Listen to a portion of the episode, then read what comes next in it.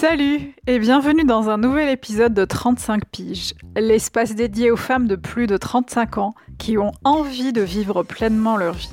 Cet espace est pour vous les meufs, celles qui s'accrochent, celles qui s'en battent le clito de ce que peuvent penser les gens, celles qui assument leur choix, celles qui avancent en retenant les leçons du passé, celles qui continuent à rire malgré les défaites. Cet espace est pour vous, un espace bienveillant. On va parler d'amour, de sexualité, de confiance en soi, de chagrin aussi, mais surtout d'espoir.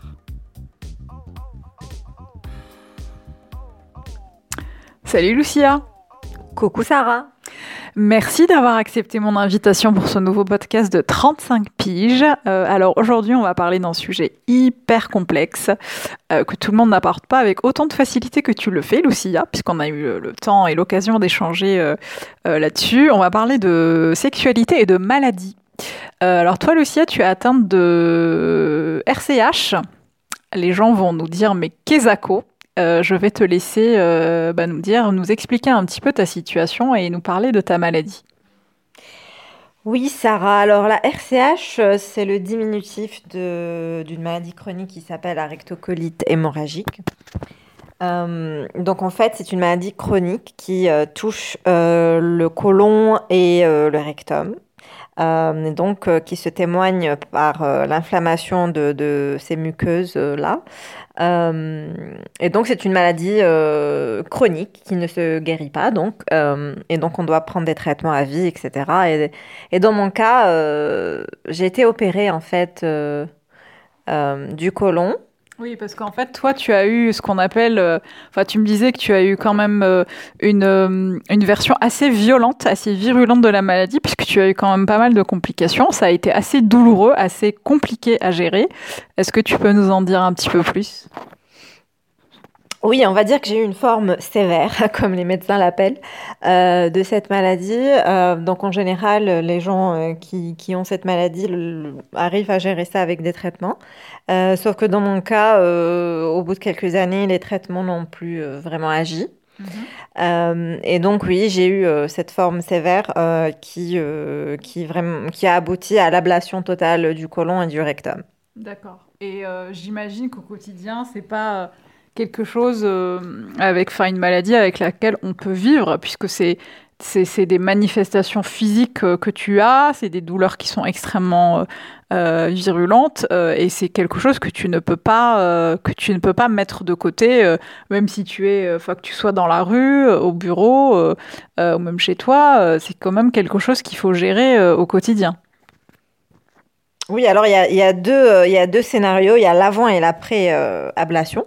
Euh, c'est vrai qu'avant, l'ablation, c'était, euh, bah, c'est une maladie qui, qui enfin, on, on, le vit avec beaucoup de souffrance parce que c'est une maladie euh, invisible, c'est-à-dire que les gens ne, ne, savent pas réellement ce que, ce que tu as. Euh, mais euh, c'est vrai que ça se témoigne avec des douleurs au ventre très...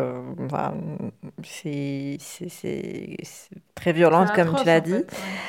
oui, c'est atroce. Après, oui, il y a des gens qui, qui, qui ont des... des comme ça s'appelle rectocolite hémorragique, donc beaucoup de sang, beaucoup de perte de sang, mhm. perte de poids, fatigue chronique, et puis, euh, oui, plus les douleurs. Donc, c'est, enfin, je dirais pas que c'est facile à gérer quotidiennement, ça l'est pas. Euh, mais c'est vrai que dans mon cas, j'ai eu beaucoup de, de périodes à l'hôpital, par exemple. Euh, j'étais hospitalisée chaque six mois. ce qui faisait que on ne sait pas trop comment on va gérer l'année qui arrive. on peut pas trop faire de projets, par exemple. On ne sait pas si on va être à l'hôpital telle ou telle date, par exemple. Donc c'est un peu, euh, un peu difficile à gérer effectivement au quotidien. Donc ça, c'était avant l'ablation.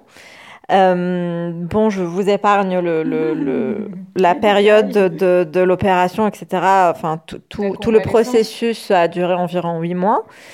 Euh, et puis après l'ablation, euh, on reprend un peu la vie normale parce qu'effectivement, on n'a plus de douleur, on n'a plus de sang, il n'y a plus rien qui se passe.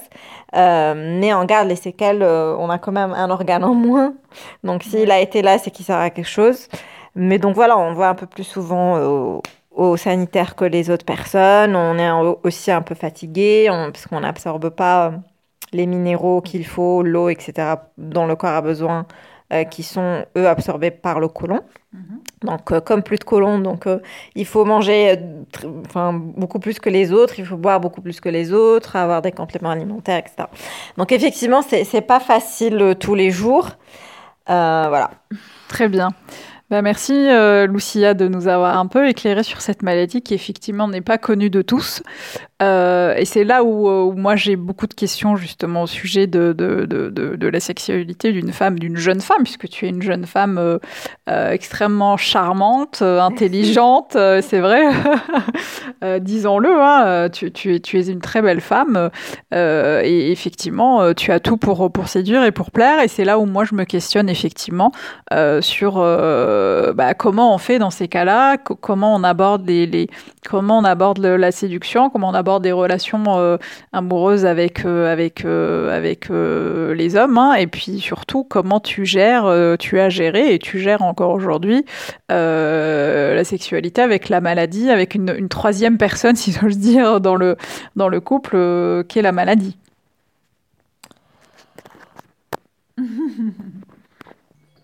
Ben, je pense qu'en plus des, des questions qu'on se pose, que chaque femme peut se poser, c'est-à-dire qu'une femme déjà entre guillemets normale, sans maladie, euh, doit se poser beaucoup de questions quant à sa sexualité par rapport à son historique personnel ou des choses qu'elle a vécues. Euh, son corps, par exemple, euh, mm. etc. Mais c'est vrai que dans mon cas, je la gère, je pense, c'est assez complexe parce que c'est vrai que c'est un mélange de... on perd beaucoup confiance en soi quand on a quelque chose en moins, parce que moi je pense toujours que j'ai quelque chose en moins que les autres. Euh, donc, on, on a plus, enfin, dans mon cas du moins, j'ai beaucoup moins confiance en moi. De toute façon, je n'ai pas vraiment été. Euh, euh, j'avais pas beaucoup d'assurance de toute façon mais, dès lors où j'ai été malade. Donc déjà on se dit mais je suis malade, mais est-ce que l'autre personne va l'accepter? Est-ce qu'elle comprendra Est-ce que est-ce qu'elle comprendra tout simplement Donc après c'est vrai que dévoiler le corps que j'ai maintenant parce que j'ai des cicatrices. Donc c'est vrai que qu'avant chaque euh, avant de passer à cette étape de l'intimité, on, je, me sens obligée de raconter en fait ce qui s'est passé et de dire mais voilà en fait j'ai des cicatrices donc euh, sois pas choqué mmh. en plein acte. Donc c'est vrai qu'on a on a tendance à avertir la personne avant.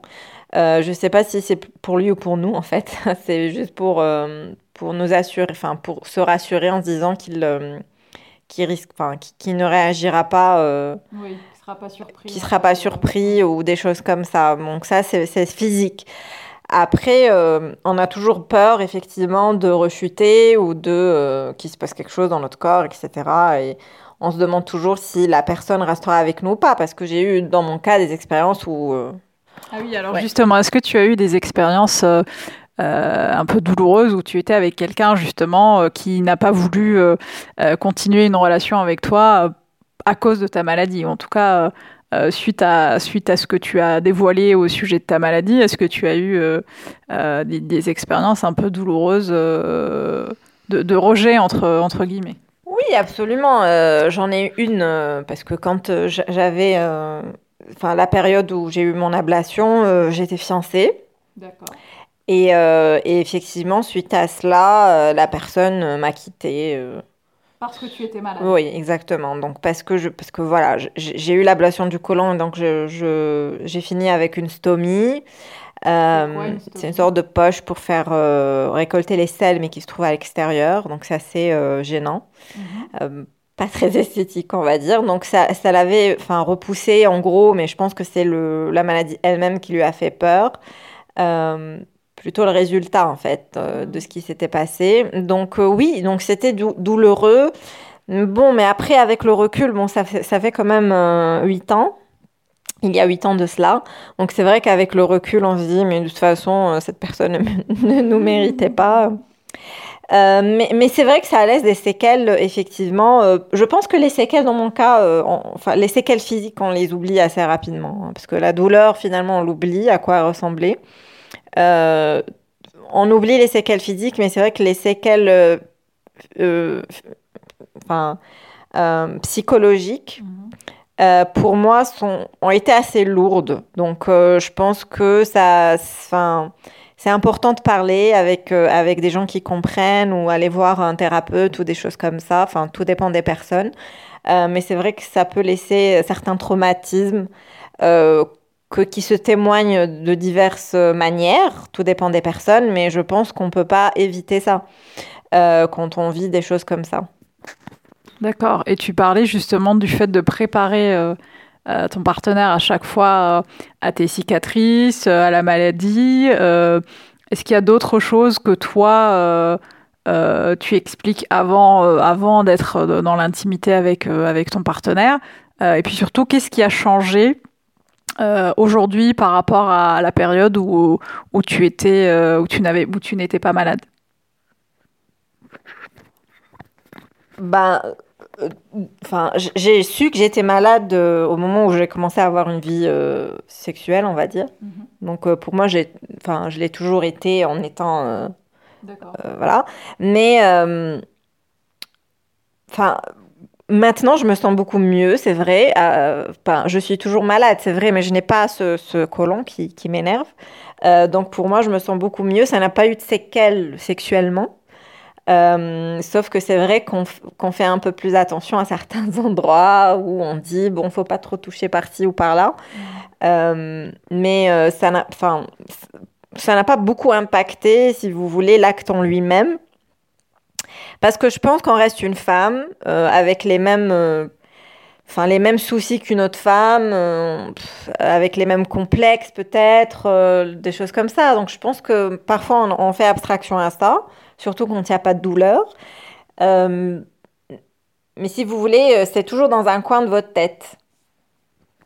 Très bien. Euh, et Lucia, Lucilla, tu me disais, on parlait justement de la maladie et des, et des femmes qui sont euh, qui peuvent être euh, en fait euh, assez complexées par la maladie en plus justement de certains complexes qu'on a en tant que femme ou en tout cas qu'on nous qu'on nous qu'on nous inflige entre guillemets et que la société parfois nous inflige en tant que en tant que femme je pense aux, aux standards euh, par rapport au poids, euh, à la taille, euh, à, la, texture du, des, cheveux, j'en sais quelque chose. Qu'est-ce que tu dirais aujourd'hui à, une, à une femme ou à une jeune femme qui nous écoute, qui est atteinte d'une maladie effectivement chronique qui est, qui est plus ou moins handicapante et qui serait... qui qui se questionnerait en fait au sujet de sa sexualité, à la manière dont elle veut, elle voudrait l'aborder aujourd'hui? Bah, je pense qu'il faut d'abord euh, expliquer à l'autre euh, ce qu'on a pour qu'il puisse, euh, même s'il ne comprend pas à 100%, mais du moins essayer de comprendre. communiquer vraiment avec lui sur, sur ce qu'on ressent physiquement, des choses comme ça, qui pourraient aider au bon déroulement de l'acte en lui-même ou de la relation. mais c'est vrai que Enfin, les complexes, tout dépend des maladies chroniques parce que souvent, euh, enfin, de toute façon, elles sont liées euh, au physique euh, principalement. je pense que la, meilleure façon, c'est de communiquer avec son partenaire. Je pense que c'est important. Très bien. Bah écoute, Lucia, merci beaucoup pour ce témoignage. Merci pour ta confiance. merci d'avoir accepté de prendre quelques minutes pour, pour témoigner euh, de ta situation. Est-ce que tu as un dernier mot à, dire à nos auditeurs, nos auditrices de plus de 35 piges? Alors, c'est destiné aux femmes ou à tout le monde? Vas-y, c'est open bar. Tu peux, tu peux. C'est ouvert à tout le monde. Nous, on est, on est, euh, on accueille tout le monde, mais effectivement, l'émission, euh, je pense qu'elle est qu'elle est destinée euh, plutôt aux femmes de plus de 35 ans euh, célibataires parce que euh, certains sujets que, que j'aborde me, parlent, me parlent beaucoup plus que d'autres. Mais effectivement, c'est un endroit bienveillant, un endroit sans jugement qui accueille tout le monde, quel que soit le sexe et quelle que soit l'orientation sexuelle des personnes qui nous écoutent. Oui, tu as bien dit l'orientation, peu importe l'orientation sexuelle. Alors ça, c'est encore euh, un autre sujet parce que je pense que finalement, on se retrouve tous. Euh, euh, enfin, je j'aime pas trop me mettre dans une case où je me dis alors là, je, je, je suis malade chronique et donc même si je le dis, je pense que j'ai quelque chose en moi, mais je n'agis pas en tant que tel. Et c'est la démarche qu'il faut avoir. Donc même si on est différent, enfin, peu importe la différence qu'on peut avoir que ce soit physique, orientation sexuelle, culturellement ou religieusement. Je pense que c'est le plus important, c'est c'est de trouver en fait un équilibre entre ce qu'on veut et ce qui et ce qu'on peut faire. Et je pense que c'est c'est un peu la clé. C'est parfait, on finit sur une note très positive, très inclusive. Merci beaucoup de nous avoir écoutés pour cet épisode, euh, ce troisième vrai épisode de 35 piges. Euh, merci de nous soutenir, je vous dis à très bientôt et à très vite.